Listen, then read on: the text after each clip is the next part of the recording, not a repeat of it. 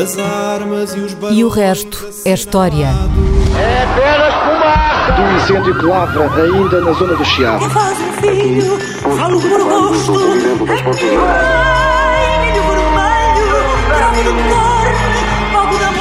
Quer transformar este país numa ditadura. Não, não. Com João Miguel Tavares e Rui Ramos. Olá, sejam bem-vindos ao episódio número 81 de E o Resto é História, com Rui Ramos e João Miguel Tavares.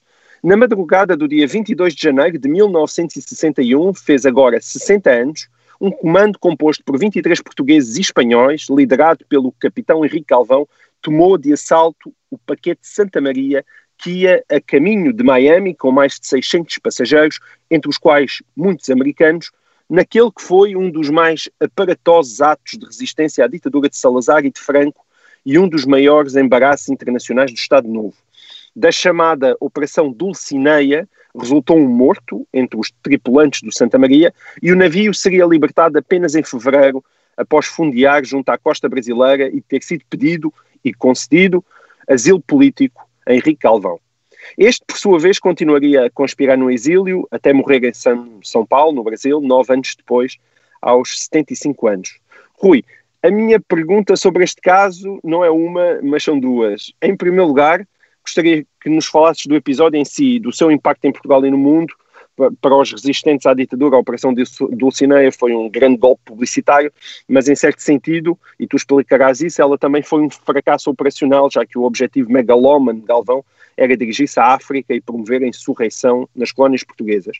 Mas em segundo lugar, gostaria também que nos falasses do próprio Henrique Galvão, que é uma das personagens mais fascinantes do século XX português, não só pelas suas atividades políticas, mas também pelos seus interesses intelectuais e pelos seus livros. Conta-nos tudo acerca disso. Uh, bem, uh, tudo, não, tudo, não tudo, será possível, tudo. não será possível uh, contar, mas vamos falar de algumas coisas. E aquilo que eu iria dizer é que, de facto, o episódio do Santa Maria teve um grande impacto noticioso internacional em 1961, mas não deu origem a nada. Uh, isto é, o barco uh, acabou por uh, voltar a Lisboa, o regime, a ditadura salazarista continuou, para não falar da ditadura de, de Franco em Espanha, e sim, é verdade, começou a guerra em Angola uns meses depois, as, mas as, as, colónias continuaram portuguesas durante mais 13 anos, até 1974. Portanto, quando quando colocamos o episódio de Santa Maria neste uh, quadro, não vemos uh, muita coisa a mudar, mas houve ali, um, de facto, um, uma operação espetacular. O Santa Maria é a operação Santa Maria, a tomada do paquete, na noite de 21 para 22 de janeiro de 1961, é o resultado de duas coisas. A primeira coisa, e talvez a mais importante, é a chegada de nova gente à oposição contra Salazar. Até aí a oposição, até, portanto, até ao fim dos anos 50, princípio dos anos 60, a, oposição contra o, a ditadura salazarista assenta sobretudo em velhos republicanos, portanto em gente ligada ao, à Primeira República antes de 1926. Uhum. Uh, o pessoal do reviralho, não é? Sim, a gente do reviralho, aquela gente que tinha sido ministros, tinha sido membros dos partidos republicanos e que não se tinham reconciliado nunca com o regime. E depois uma, umas gerações de jovens estudantes esquerdistas e até mesmo comunistas uh, do pós-guerra, por volta de 1945. Uh, aparecem, aparece, alguns deles, aliás, filhos dos republicanos, mas que agora uh, aparecem como comunistas. Por exemplo, Álvaro Cunhal, Mário Soares, são figuras dessas, filhos de antigos republicanos, mas que já não se definem como apenas republicanos, mas como comunistas, e também estão na luta contra o salazarismo. Portanto, esta era, digamos, a base da uh, luta contra o salazarismo em Portugal. E neste fim dos anos 50. Ou seja, o que tu estás a 60, dizer, aquilo que tu vais dizer é que esta nova gente, que tu dizes na oposição ao regime, não é propriamente nova no sentido de idade. É pessoa que já tem uma Não, é, é, é- não, é gente, não, mas é nova gente na oposição, isto é, gente que chega à oposição. Certo. E quem Mas chega à idade, oposição, digo eu. sim, são figuras como Humberto Delgado, o general Humberto Delgado, depois da campanha eh, que fez como candidato presidencial em 1958, e o caso do eh, eh, capitão Henrique Alvão. Eles são homens que vêm do salazarismo, Uh, é verdade, tinham sido figuras controversas e polémicas dentro do regime, mas que tinham sido protegidos por Salazar. Ao contrário do que é costume dizer, Salazar gostava desse tipo de, uh, de pessoa, deste homem da ação, desassombrado, irreverente. Uh, eles eram muito úteis para fazer avançar certos projetos, certas coisas contra as rotinas, contra as burocracias, era este tipo do Humberto Delgado e do uh, Henrique Calvão. Eles eram, tinham sido tenentes de maio, isto é, tinham estado, nas, uh, tinham sido aqueles jovens oficiais do exército que tinham feito o 28 de maio em 1926 e que tinham resistido às tentativas do reviralho para uh, voltar ao poder em 1927. Portanto, era uma espécie, digamos, de capitães de abril do salazarismo. Tinham estado nesse, nesse princípio. Uh, uh, portanto, eram, eram, tinham fama de corajosos. O, o Humberto Delgado chegou a ser ferido, tinham participado mesmo em combates. Uh, e tinham tido funções importantes no, no regime salazarista. Humberto Delgado tinha estado associado ao, lançamento, do, enfim, ao desenvolvimento da Força Aérea e tinha sido diretor-geral da Aeronáutica, e o Henrique Alvão, o Henrique Alvão tinha tido uma carreira muito grande, quer de, uh, ligado ao governo, quer ligado a grandes iniciativas do Estado Novo, tinha sido chefe de gabinete do Ministro das Colónias em 1931, tinha sido inspetor superior da administração colonial, deputado, tinha sido ele a organizar as primeiras exposições coloniais nos anos 30, tinha sido o presidente do, da administração da emissora nacional, o grande homem da rádio, do fim dos anos 30, princípio dos anos uh, uh, 40, e é só no fim dos anos 40 que ele, como deputado, começa a criticar a administração colonial e a partir daí afasta-se do regime e em 1951 apoia um candidato presidencial da, da oposição. E logo a seguir, em 1952, é preso e acusado de estar a conspirar, a organizar uma conspiração militar contra o uh, regime que até, de que até então tinha sido uma das figuras públicas uh, mais conhecidas. Aliás, uh, começa aí as histórias mais ou menos rocambolescas e curiosas que fazem depois a lenda do Henrique Alvão. A PIDE consegue-lhe apanhar os planos do golpe militar e ele, em tribunal, diz, com todo o desplante, como conta Mário Soares das suas memórias, que esses planos do golpe militar eram apenas uns apontamentos para uma peça de teatro que ele estava a escrever. diz isto, eu, uma coisa. Ah, ele na prisão. Mas, mas, ele, mas ele tinha, desculpa, é só para, para esclarecer, esses interesses intelectuais dele existiam realmente. Sim, ele é, é, ele é essencial, ele é um escritor, é autor de imensos romances, uh, uh, peças de teatro, traduz também muito, muitas peças de teatro.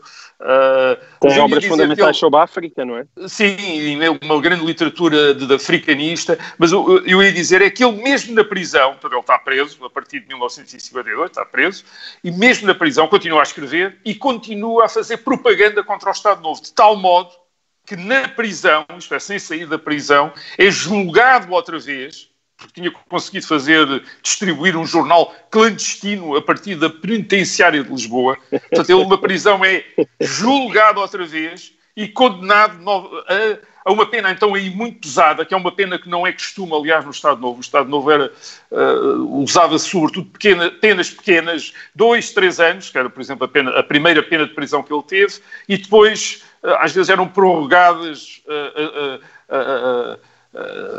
a situação prisional da pessoa, isto é, a pessoa era mantida na prisão através de, de medidas de segurança, isto é, dizia-se que, enfim, já tinha cumprido a pena, mas era uma pessoa perigosa e ficava mais um tempo na prisão. Mas o, o Henrique Alvão foi mesmo condenado outra vez por causa dessa propaganda que estava a fazer a partir da prisão e é condenado a uma pena enorme, mais de 16 anos de prisão. E aqui havia quase um, uma espécie de punir especialmente alguém que tinha sido um dos grandes salazaristas, um dos grandes combatentes do salazarismo, tinha, e que do ponto de vista do salazarismo tinha-se uh, tinha revelado um traidor e um traidor Uh, digamos, uh, para Perigoso. os salazaristas, uh, não, e renitente, quer dizer, e que não desistia e que estava, quer dizer, portanto uhum. é, ele tem, ele, ele enfim, tudo isto é uma história de aventuras, ele consegue fugir da prisão, Uh, aliás, do Hospital de, de, Santa Maria, onde estava a ser tratado, mas uh, como preso, consegue fugir em janeiro de 1959 e depois refugia-se na Embaixada da Argentina e, daí, é daí que vem para, uh, que vai para a América Latina. Mas, portanto, é, é este aventureiro que tem um papel importante, por exemplo, no, na persuasão, pelo menos de, da campanha de uh, Humberto Delgado em 1958. Ele conversa com Delgado e é uma das pessoas que terá convencido Delgado a avançar e terá também convencido a uma parte da oposição a apoiar uh, Delgado. Ora, o que é que acontece com quando Henrique Alvão e Humberto Delgado chegam à uh, oposição em 1958, 59, 60? Uh, o, estes homens vão agitar o barco da oposição porque eles não vêm para, a chamada, como, diz, como, dizia o Humberto Delgado, guerra dos papéis, isto é, não vêm assinar manifestos contra o Estado Novo, não, eles são homens de ação e querem dar um golpe contra o regime. Uh, uh, Esperando aproveitar mais, as suas próprias divisões internas, não é? Mas eles sabem, eles conhecem o regime melhor, obviamente, do que os homens da oposição, estiveram lá dentro, conhecem as divisões que há dentro do regime, entre personalidades, entre correntes de opinião, e uh, calculam que podem usar essas divisões para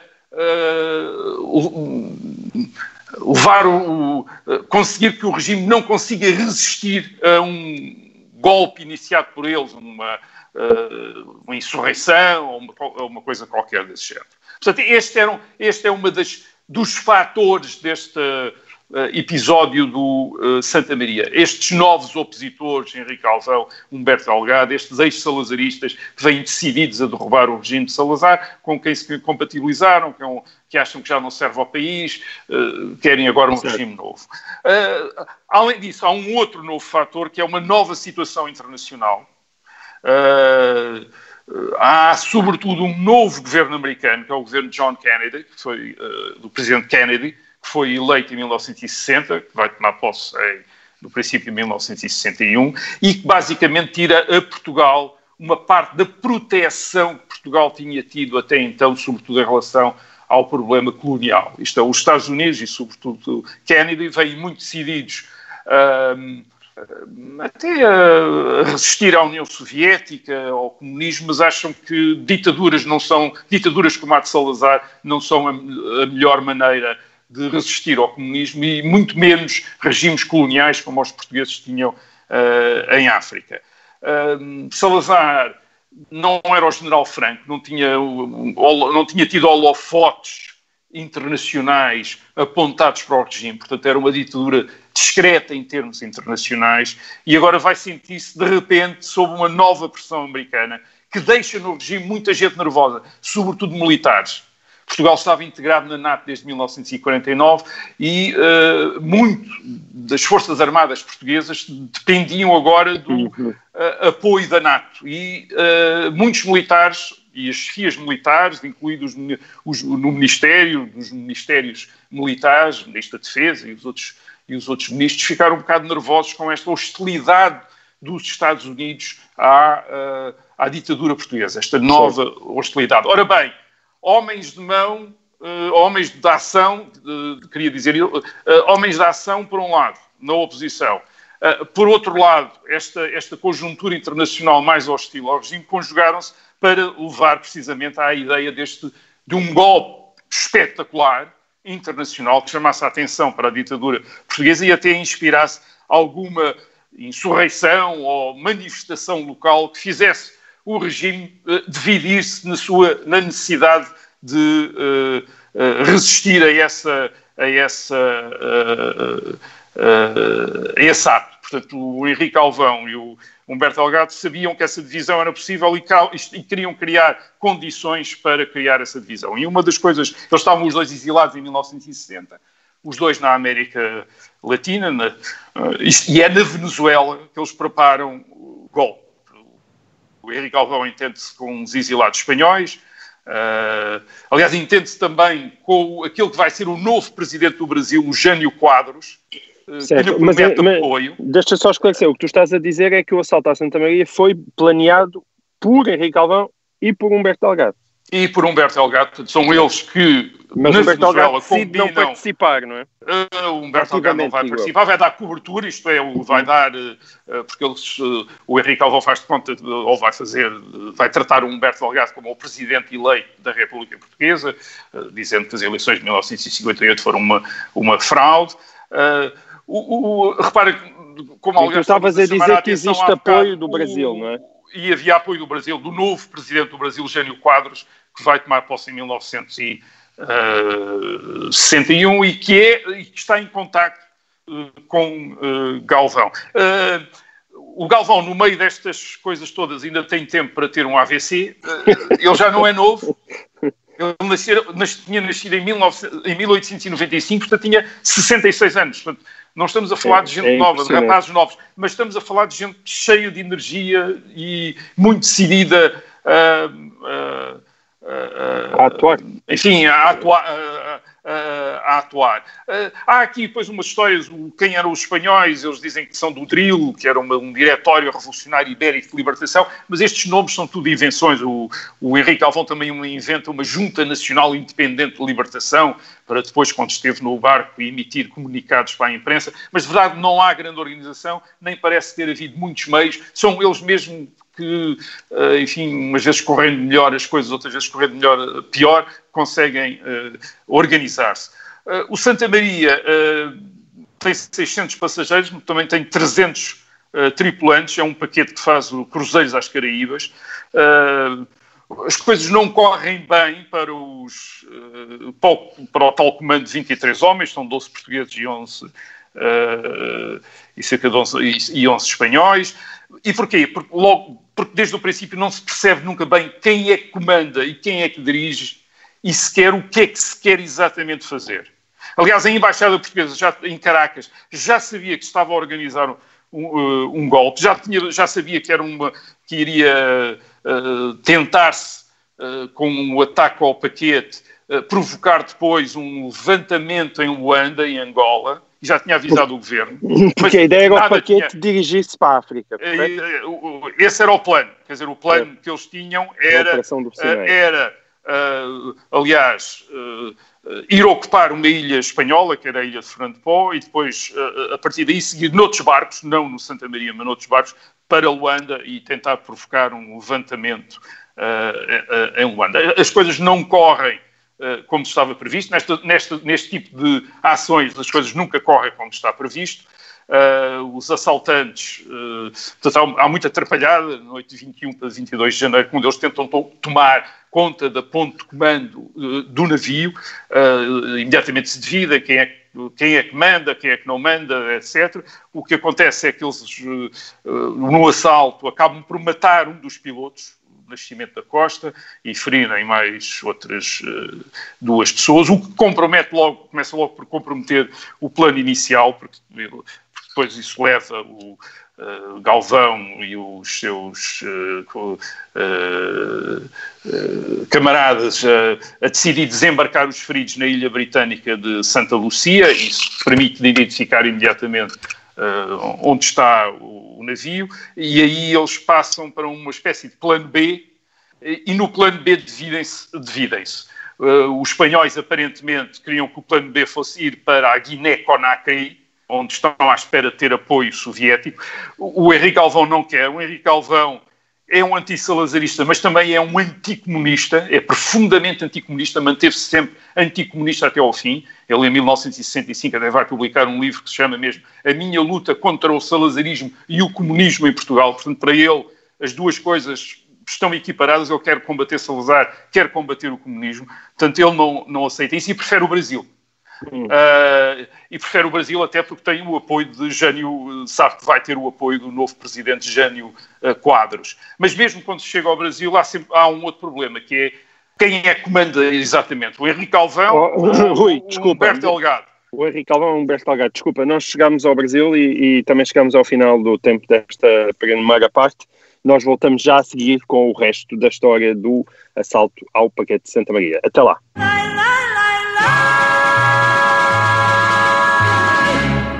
Olá, sejam bem-vindos a esta segunda parte do programa número 81 do Resto da História. Nós tínhamos chegado ao Brasil, Rui. Estávamos É. a bordo do paquete de Santa Maria que tinha acabado de ser assaltado. Conta-nos mais. Bem, e, eh, e aí. eh, E as coisas não tinham Brasil, eh, as coisas, digamos, correm bem para a operação porque eles conseguem.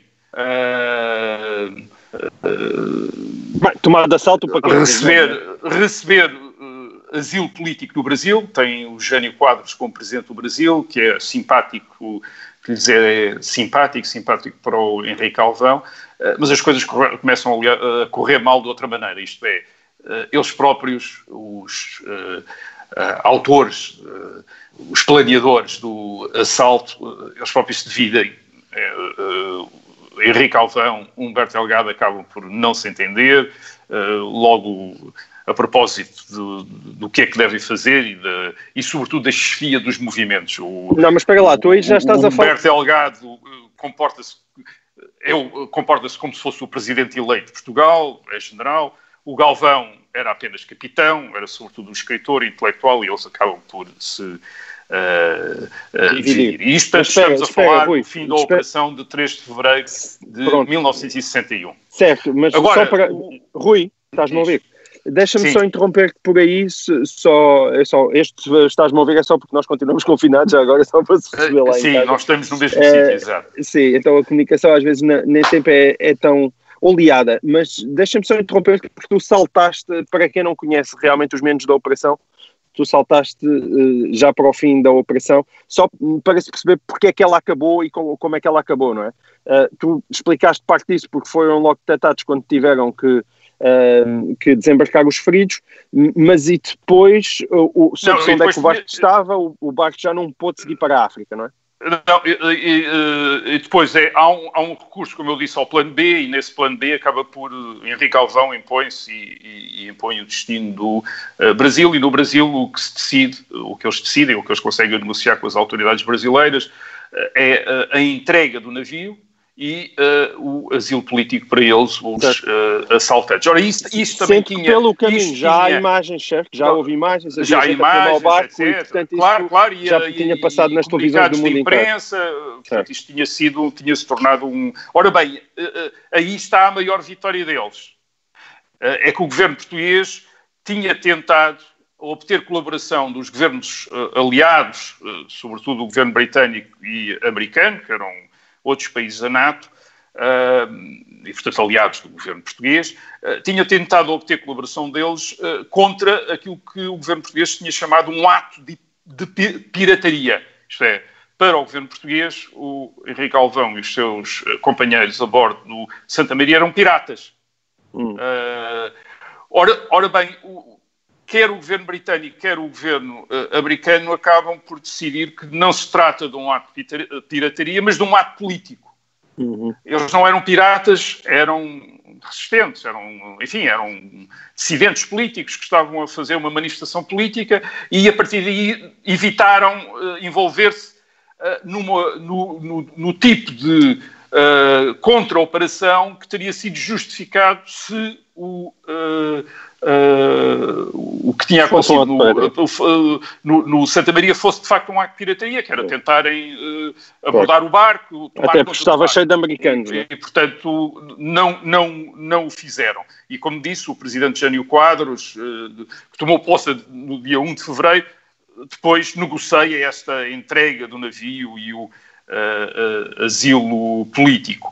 Eh, o- Agora, a sequência disto, eu tinha falado que isto não tinha tido uma grande sequência. Sim, o, o Henrique Alvão e o Humberto Delgado continuam ativos nesse ano de 1961, até a planearem out- outros golpes, mas já separados. Uh, isto é, eles estão a planear os mesmos golpes, mas separadamente, o mesmo tipo de golpes. A ideia que lhes vem a seguir é de tentar sempre aquela ideia de, de- de provocar aí uma insurreição dentro do território sob administração portuguesa. Agora voltam-se para o território, digamos, metropolitano de Portugal, europeu. É aí que querem provocar uma insurreição e a ideia é ocuparem um quartel e depois fazerem aí propaganda para um levantamento geral contra a ditadura uh, salazarista. Nesse, nesse plano, desse, ainda em 1961, nesse plano de tomarem conta de um quartel, há a ideia também de uh, sequestrar, não um barco agora, mas um, um avião, um avião da TAP, para levar uh, o Henrique Alvão e o Humberto Delgado para uh, Portugal, e eles acabam por fazer-se depois só a parte do avião, em novembro de 1961, a 11 de novembro, na véspera de eleições legislativas em Portugal, eles sequestram um avião da TAP que faz a carreira de Casablanca em Marrocos uh, uh, para Lisboa, e o que fazem não é desembarcar em Portugal, mas sobrevoar Lisboa e lançar panfletos contra a ditadura salazarista uh, em Lisboa. E o, o, mais interessante disto é que a maior parte dos passageiros que iam no avião não, não percebeu o que é que se tinha passado. Isto é, apenas percebeu que tinha ido até uh, Lisboa e que tinha depois voltado para Marrocos sem aterrar. Uh, não tinha percebido que tinha andado ali a fazer propaganda contra o uh, salazarismo. Uh, nesta, nesta operação participou o, o Hermínio da Palminácio, que era um, um homem que, que, vai estar depois também envolvido em várias destas género de operações. Este é um tipo de homem de a, a ação. Aliás, deste grupo do Henrique Alvão vai sair a chamada LUAR, que é uma das organizações de luta armada contra o salazarismo nos anos 60, de que o uh, Hermínio da Palma Inácio vai ser um dos uh, protagonistas. Além disso, ainda E com o assalto ao Banco da Figueira da Foz também, não é? Uh, exato, em 67, vai fazer, um, vai fazer isso. Além disso, deste, do grupo do uh, Humberto Delgado ainda uh, resulta uma tentativa de, a tentativa de assalto ao quartel de Beja uh, na noite de 31 de dezembro a 1 de janeiro de 1962 e, e, e, que foi um ano animado. Quando foi um animado. Agora, nada disto de facto abala o regime. Isto é, o barco volta a Portugal a Lisboa em 16 de fevereiro, o regime faz uma, insere uma grande recessão que atrai uma multidão, o, Santo, o Salazar pronuncia aquelas palavras, o Santa Maria está conosco, obrigado portugueses, e a ditadura sobrevive à revolta dos chefias militares, sobrevive, portanto, a estas operações de, de, de, destes uh, de Galvão e de Humberto Delgado, mas sobrevive também à própria revolta das chefias militares em abril de 1961, do próprio Ministro da Defesa, que se volta contra Salazar em abril de 1961. Salazar continua e no verão de 1961 vence a guerra uh, em, Angola e, a, e, sobrevive mesmo à invasão e ocupação de Goa pela União Indiana em dezembro de 1961. Uh, eh, e porquê? Isto é, porque é que afinal a ditadura consegue resistir? Bem, mas foi lugar, um ano horrível, não é? Esse ano de 1961. Sim, mas, mas, mas, foi um ano difícil, mas, mas, mas é, um, é um teste, é um teste, digamos, a que a ditadura passa, quer dizer, passa perfeitamente o teste. É um, portanto, acaba por ser uma grande vitória da ditadura salazarista. Não é fácil derrubá-la. Uh, e porquê? Uh, em grande medida, porque estes ativistas de luta armada são pouca gente, são umas dezenas de pessoas uh, comprometidas em atividades de oposição, sobretudo no fim dos anos 50, princípio dos anos 60, e a pouco e pouco vão sendo identificados, vão sendo presos e, portanto, vão limitando, vai limitando o campo das suas ações. Segundo, porque a oposição uh, não está unida. Dizer, já falei das uh, questiúnculas entre Henrique Galvão e Humberto Delgado, mas a, a, a, a antiga oposição, a oposição republicana e comunista, olha para os dois com muita desconfiança, acha que eles são golpistas, são uh, aventureiros, não leva muita, não fica muito entusiasmado com o golpe do assalto ao Santa Maria. A oposição cessa atividades em janeiro de 61, quando se dá o golpe, e mantém-se muito calada. Eles acham que o Galvão está até com o golpe ao Santa Maria a arruinar a causa, com atos de violência de que resultou um morto. É preciso ver, houve um, um morto, e, e, a, e, à volta desse morto, obviamente, o regime vai fazer uma grande propaganda. De, oposição, associar a oposição a atos de violência, assassínios, uh, etc. Portanto, e, no, e, nos anos uh, seguintes, a oposição, sobretudo a oposição comunista, aquilo que se dedica é a tentar isolar o Henrique Galvão e o Humberto Delgado. Quer dizer, de vez em quando fazem contactos, mas tentam isolar. Uh, uh, o Galvão totalmente, porque é um anticomunista, mas também o, uh, Humberto Delgado. E, aliás, o Humberto Delgado vai ser assassinado em 1965 uh, pela PID, mas esse assassinato em 1965 resulta da operação da PID, mas também do isolamento em que a oposição e, sobretudo, o, Partido Comunista o uh, vai deixar. Portanto, a oposição não vai dar grande, digamos, grande apoio, sobretudo as forças liderante, isto é, os líderes e, o, e, as organizações oposicionistas a estas atividades do Henrique Calvão e do Humberto Delgado.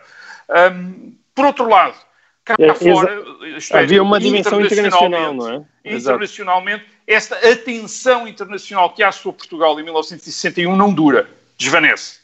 Uh, porquê? Porque há outras coisas. Obviamente, a agenda internacional tem outros temas, a Guerra Fria tende a reacender-se entre os Estados Unidos e a União Soviética à volta de Cuba, uh, do Vietnã, as independências africanas depois, isto é uma época de independências africanas, uh, começam a correr mal e muitos destes novos Estados começam a aproximar-se da União Soviética e tudo isto faz o governo americano tornar-se muito mais compreensivo. Mesmo o governo de John Kennedy, tornar-se muito mais compreensivo e amigável para com a ditadura portuguesa e a sua política africana.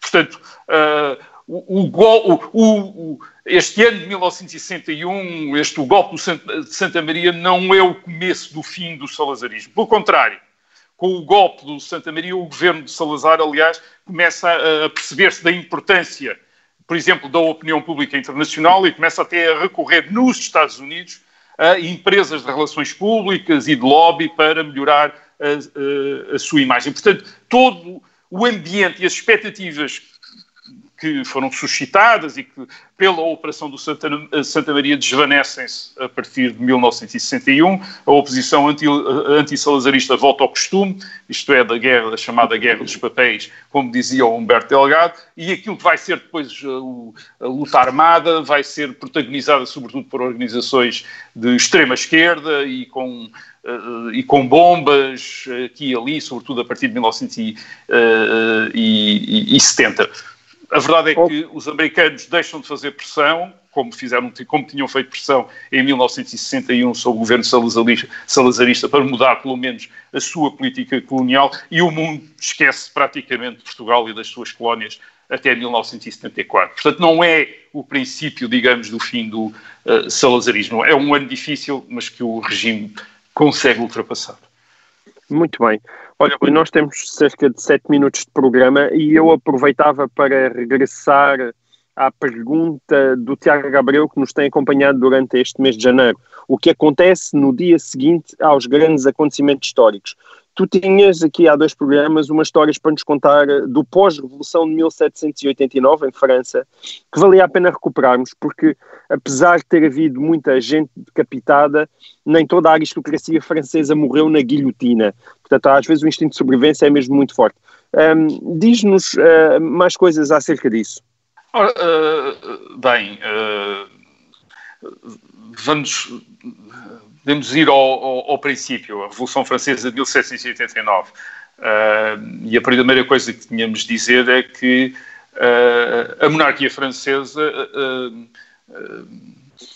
perdeu o poder que tinha em 1789, através da Revolução, em, em, em grande parte porque a aristocracia foi a primeira a revoltar-se contra a monarquia. Alguns dos maiores fidalgos e titulares de França estavam contra Luís XVI, uh, antes de 1789, porque achavam que ele lhes estava a tirar, a tirar a eles, aristocratas, poder e estatuto. Por exemplo, queria-os queria obrigar a pagar mais impostos, ou a pagar uhum. impostos.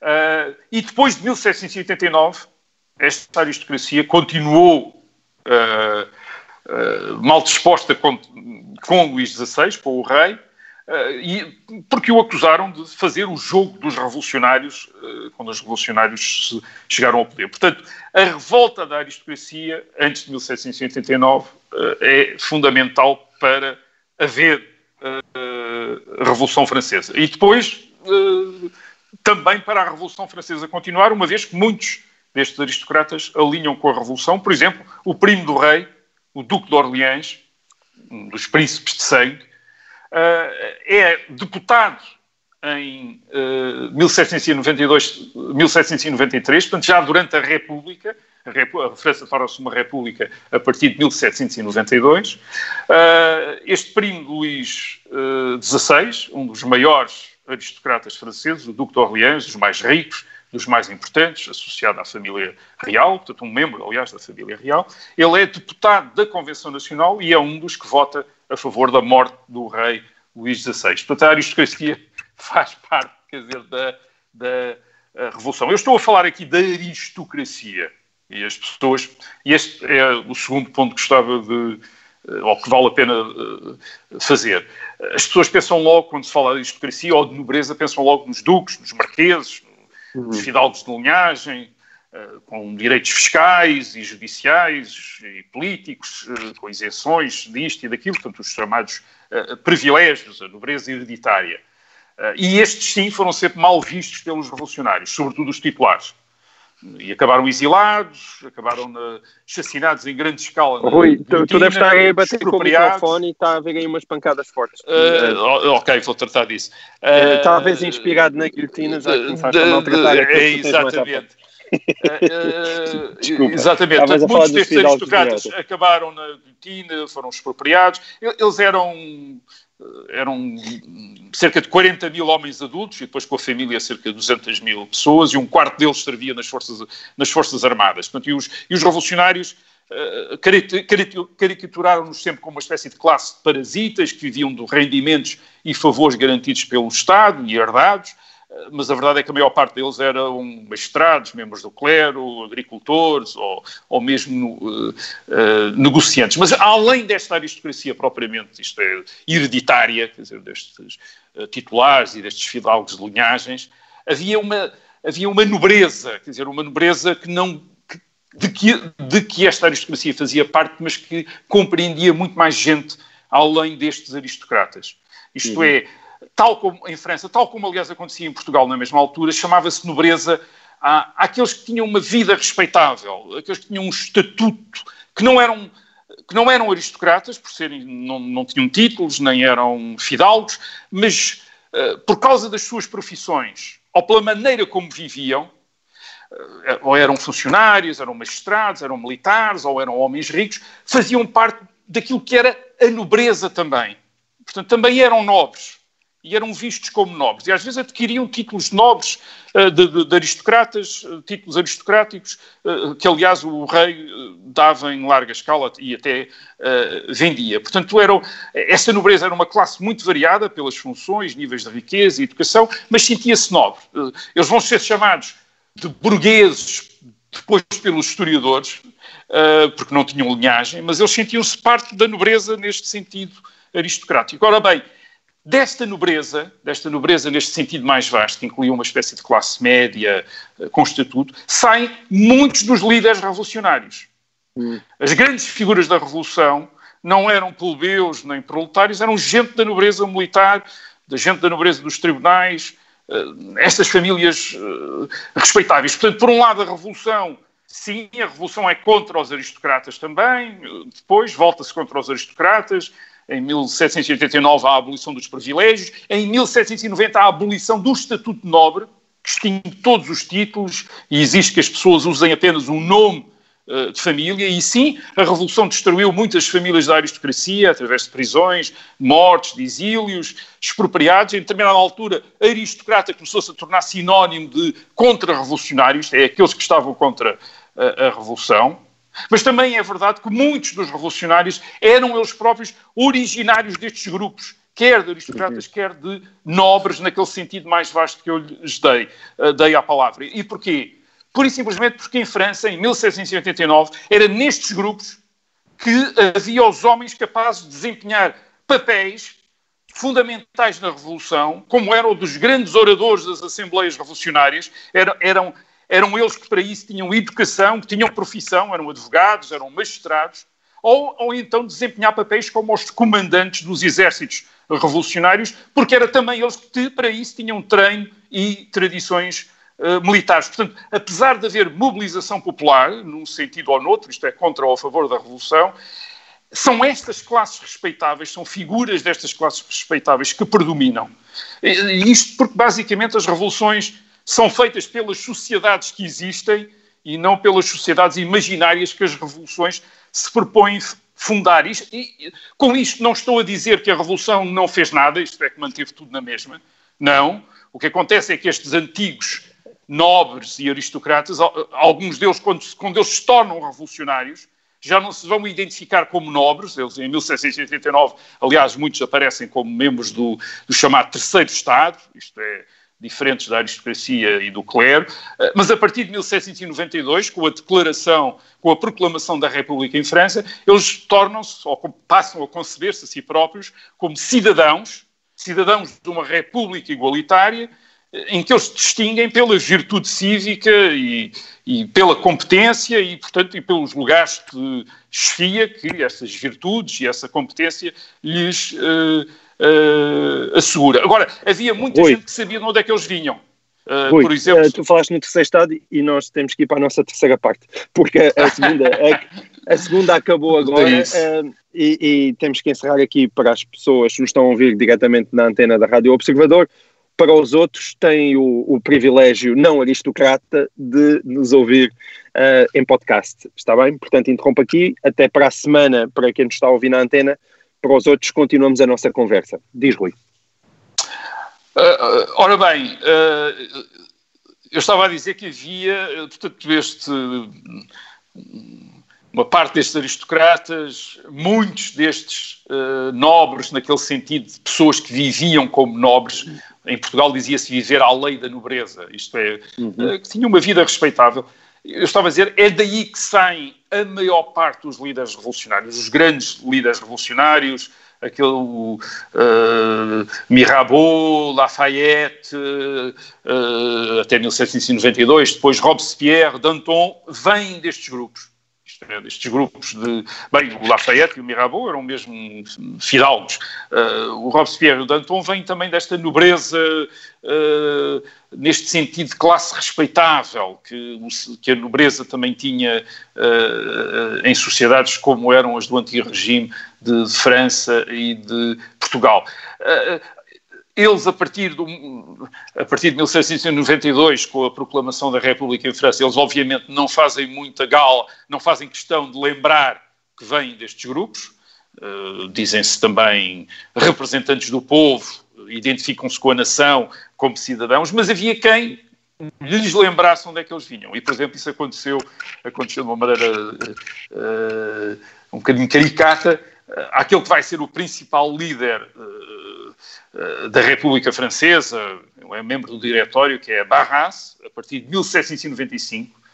Barras. Eh, ora, Barras não era só Barras, ele era Visconde de Barras, era um fidalgo. Uhum.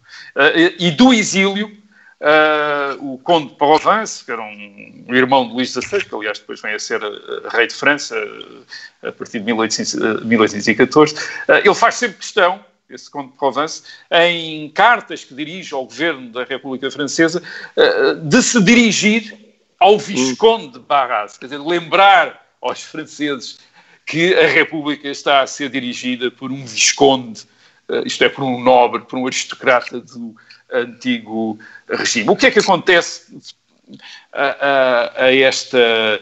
A, a esta antiga aristocracia nobreza? Bem, eles vão aproveitar o facto de os regimes da, da, da França revolucionária passar por vários regimes. Uh, numa primeira fase, até 1792, que é a fase da monarquia constitucional, quando Luís XVI ainda é rei, uh, há muitos aristocratas que sentem que há uma deriva revolucionária e abandonam a França, mas outros continuam, isto é, continuam a haver, enfim, a ter lugar, a terem, a terem um papel, a terem um lugar em França, digamos. Depois, com a República, a partir de 1792, e sobretudo durante a época do terror, 1793-94, quando há um regime revolucionário em França, eh, muito mais empenhado em perseguir aqueles que julga serem contra a revolução, e aí sim há uma perseguição àquela que é a antiga aristocracia, que é acusada de conspirar, que é acusada de estar contra a revolução que é, e que é condenada à morte, isto é, homens condenados à morte em grande uh, quantidade. Isto é uma época má, digamos, para a aristocracia em França. Há imensos nobres exilados. Os exilados são expropriados. Portanto, estas famílias aristocráticas são mesmo uh, atacadas, massacradas, perseguidas. Mas a partir de 1795 as coisas mudam, com a queda dos uh, jacobinos, dos robespierristas, com o fim do chamado uh, terror. A República começa a tentar, uh, com o diretório, chamado diretório, começa a tentar, digamos, apaziguar a situação em França. E depois, com Napoleão Bonaparte, a partir de 1799 e, sobretudo, de 1804, quando Napoleão depois de ter sido primeiro cônsul da República, se torna imperador, Napoleão quer formar uma. quer uh, reconstituir, refundar a República Francesa como uma nova monarquia hereditária, com ele à frente enquanto imperador. E essa monarquia hereditária, essa nova monarquia hereditária, quer ter também a sua aristocracia.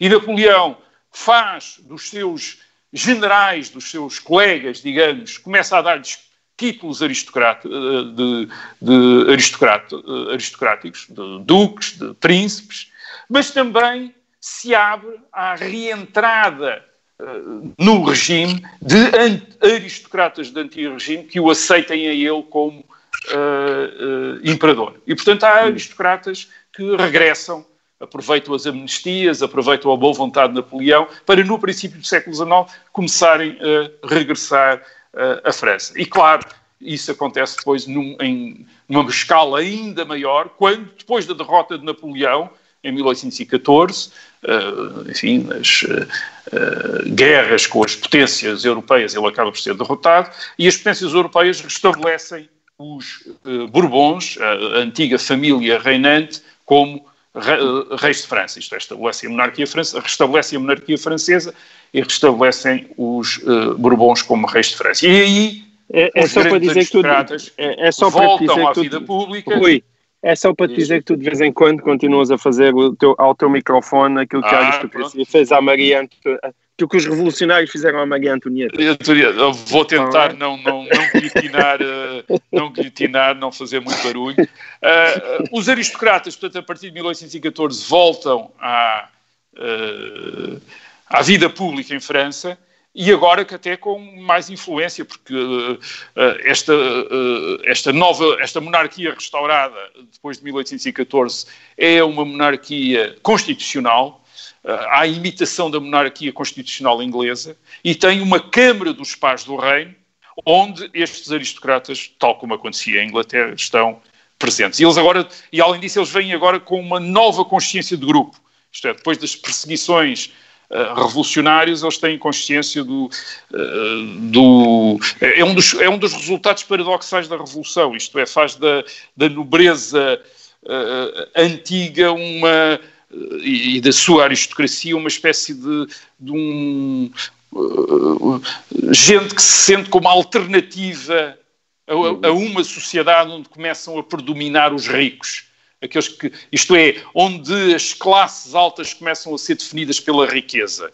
E eles, estes antigos aristocratas, uh, fidalgos de linhagem, antigos titulares, uh, querem representar perante essas novas classes altas uma, um, um, outro tipo de classe alta que é representada pelo sentimento de honra, de herança do passado e, e não simplesmente pela, uh, pela riqueza. Mas no meio destas, eu falei de vários regimes, falei dos que perseguiram a aristocracia, dos que voltaram a aceitar a aristocracia, e no meio disto temos histórias de aristocratas espantosas.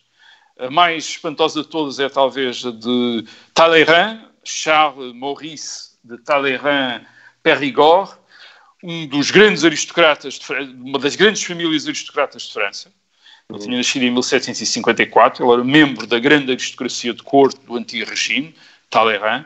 Uh, antes da Revolução tinha sido bispo uh, e a Revolução não foi o fim da carreira e da influência dele. Pelo contrário, uh, Talleyrand conseguiu, a partir de 1789, fazer uma carreira espantosa. Ele foi membro da Assembleia Constituinte em 1789, 1791, portanto foi um dos que fizeram a Constituição da França. É verdade, depois esteve exilado no princípio da República e sobretudo durante o terror, entre 1792 e 1794, mas logo a seguir volta, consegue ser ministro dos negócios estrangeiros da República Francesa em 1797. Reparem, alguém que tinha sido um bispo da, uh, do antigo regime, isto é, da antiga monarquia.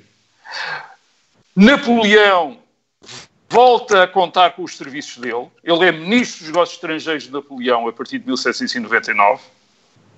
E depois, quando a monarquia é restaurada, com Luís XVIII, em 1814, talvez se pensasse que uh, o novo rei não perdoasse alguém que tinha traído a aristocracia, que tinha servido a República, que tinha servido a Napo Napoleão. Não. Talleyrand continua ministro dos negócios estrangeiros porque uh, uh, adere imediatamente à causa do, do novo rei. E em 1830 há uma nova revolução em, em França.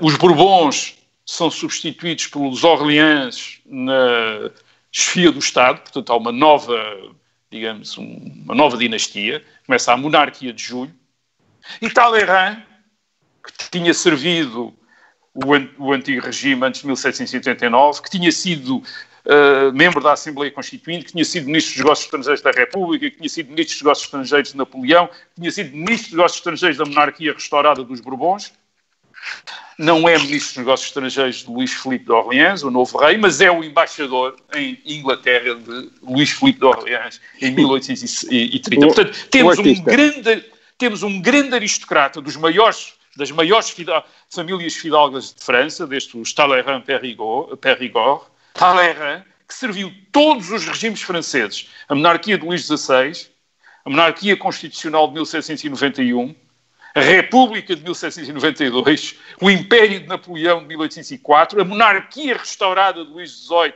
de 1814 e a nova monarquia orleanista de 1830. E sempre nas mais altas posições do governo e sempre também como o mais corrupto membro do governo. Foi sempre, ninguém foi nunca mais corrupto do que ele. Portanto, quem, para quem acredita que as revoluções são substituições de pessoal dirigente, aqui está um, uma prova em contrário.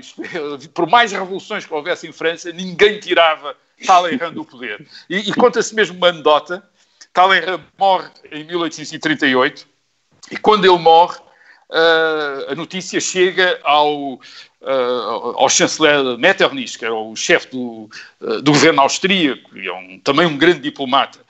e Metternich, quando houve, quando houve a notícia de que o Talleyrand tinha morrido, em 1838, fica desconfiado e faz o comentário a dizer: hum, onde é que ele quer chegar com isto? Isto é, qual é que é a nova manobra de morreu? Hum, deve estar a preparar qualquer coisa, deve ter aqui uma manobra qualquer. Quer dizer, portanto, eu tenho a ideia que o Metternich já não se começou a ficar mentalizado para a ideia de que um dia, quando morresse e fosse para, enfim, para o sítio onde fosse, imaginando ele que talvez para o céu, fosse encontrar Talleyrand lá numa posição à mão, à mão direita de, de, de, São Pedro ou de, ou de Deus, já numa posição importante lá. Mas, enfim, mas para completar esta história do, hum. da aristocracia depois da Revolução de uh, 1789, quer dizer, o, o que nós temos são duas duas, duas transformações. Quer dizer, por um lado, temos esta aristocracia do antigo regime que perde uh,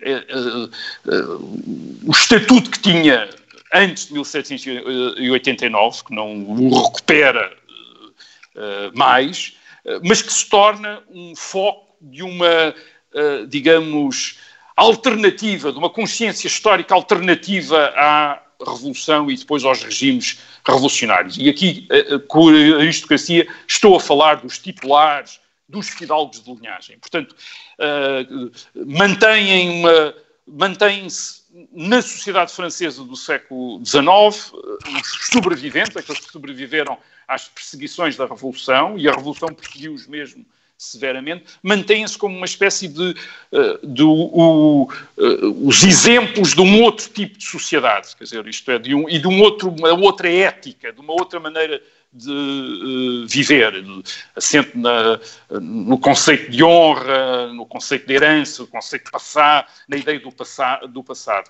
Portanto, temos isso. E, por outro lado, temos uh, a transformação daquilo que era a nobreza, naquele, naquele sentido de as classes respeitáveis que, na sua ascensão social, aspiravam a ser, a ser consideradas nobres, e algumas delas até a adquirir depois uh, títulos, etc., vemos essas classes respeitáveis a passarem a conceber-se a si próprias de outra maneira, já não como nobreza, mas como, uh, uma, como classes médias, ou como uh, classes de cidadãos, isto é, de pessoas que têm uh, em relação à, su sua, su à, à sociedade uh, direitos, uh, mas também deveres, isto é, deveres de contribuir para o bem público, de assegurar uma boa governação. portanto, temos estas duas transformações.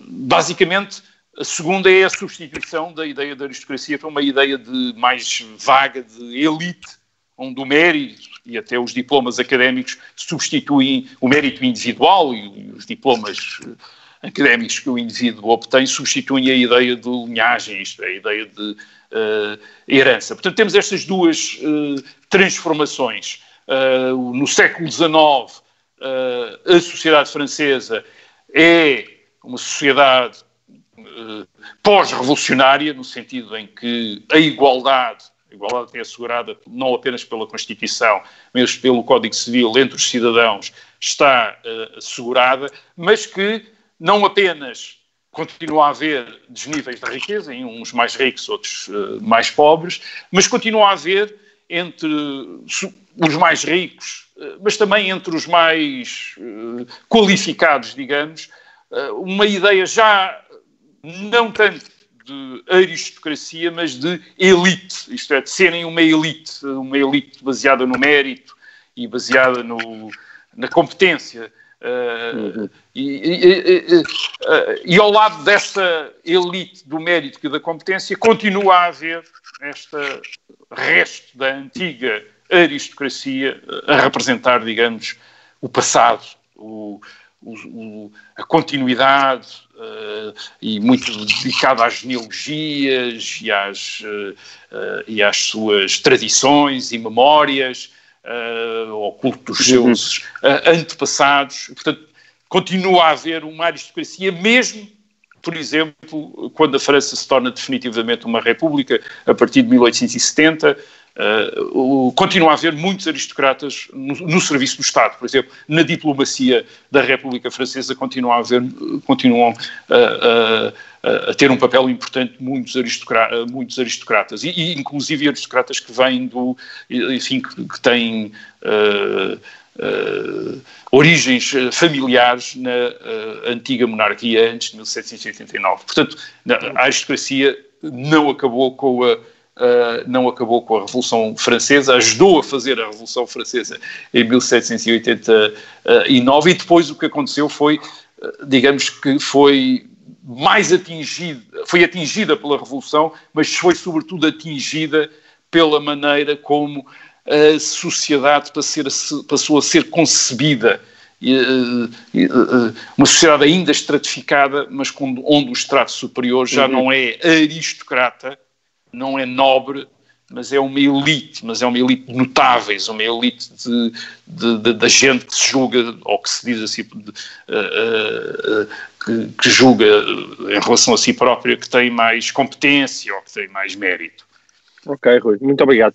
E termina assim o programa número 81 do Resto da História. Voltamos para a semana.